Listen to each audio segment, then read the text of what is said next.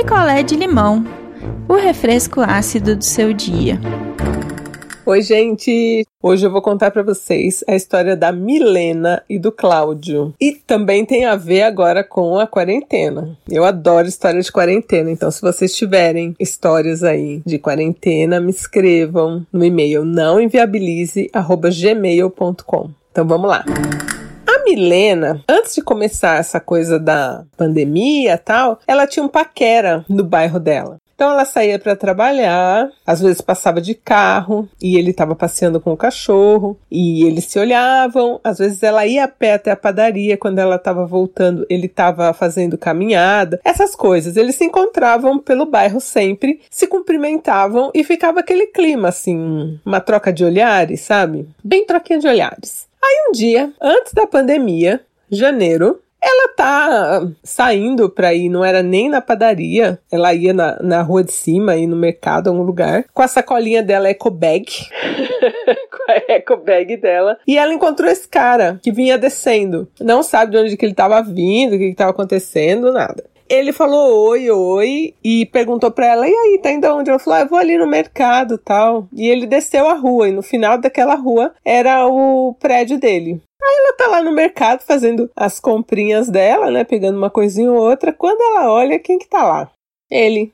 O cara foi até a casa dele, deixou tipo a pasta do trabalho e voltou atrás dela no mercado. E aí ele foi direto, ele falou: "Olha, eu te acho muito bonita. Faz tempo que eu te olho. Posso te dar meu telefone?" E ela também já paquerava ele, falou: "Lógico, pode sim". E eles trocaram um telefone, assim, super vizinhos, né? Super perto um do outro. Já no dia seguinte, ele chamou a Milena no WhatsApp e eles começaram a conversar. Ele falou: Não, eu quero muito sentar com você em algum lugar, tomar uma cerveja, vamos? E era tipo uma quarta-feira. Aí ela falou: Ah, na sexta pode ser? Né? Já sai do trabalho, um happy hour. Ele falou: Nossa, perfeito, vamos. E aí foram tomar cerveja, ficaram juntos e voltaram para casa. Ele deixou ela ali na porta dela e foi para casa dele. Ficaram essa primeira vez, só trocaram beijos. Aí na outra semana marcaram um outro encontro e ela falou: Ah, você quer ir na minha casa? Eu vou na sua. Ele falou: Ah, não, vamos. É, a gente já sai do trabalho, já vai para algum lugar. Então, assim, eles começaram a ir no motel. Eles foram no motel quatro vezes e eles não se viam ali no bairro, assim. Era só quando eles conversavam e saíam. E ela já apaixonadinha e ele prometendo mil coisas. E aí veio o coronavírus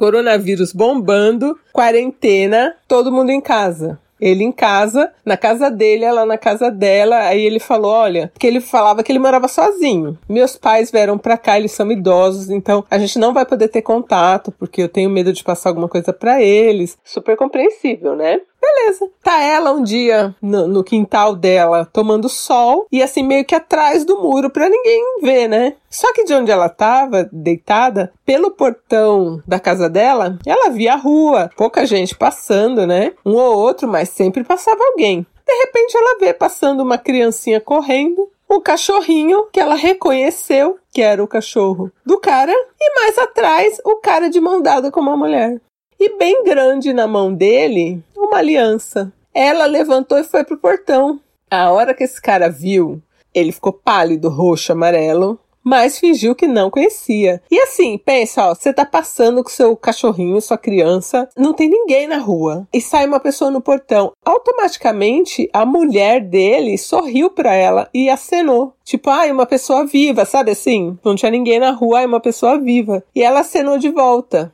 E aí era um determinado horário de manhã. E agora todo dia eles saem, acho que para dar uma volta com o cachorro, né? E com a criança para gastar um pouco de energia. Ela falou que é uma criança pequena. E ela descobriu dessa forma que o cara é casado. E agora ele fica mandando mensagem para ela pedindo desculpa, falando que só não termina com a mulher por causa da criança. Falei, meu, Milena, primeiro, você não acreditou, né? Segundo, você não vai embarcar nessa, né? Que agora você tem todas as informações, é só você sair fora. Ou melhor, você nem precisa sair fora, deixa como tá, ele lá, você aqui. Ah, mas eu gosto dele, ele mora no meu bairro, vou ver sempre. Falei, tá, então você vai ser o quê? Vai ser a mãe? Você acha que o cara vai largar a mulher dele e a criança vai ficar com você? E tudo bem, vai, ele larga. É isso que você quer? Você acha que ele não vai fazer isso com você também? Cara não foi um canalha? Foi um canalha. E aí, olha só a cabeça do cara. Agora que ela descobriu, não tem mais o papinho de segurança. Ele quer ir na casa da Milena. Quer dar uma escapadinha, falar que vai no mercado e ir lá dar uma trepada com a Milena. Quer dizer, ainda vai colocar a família dele em risco, a criança, a mulher dele em risco, vai colocar a Milena em risco.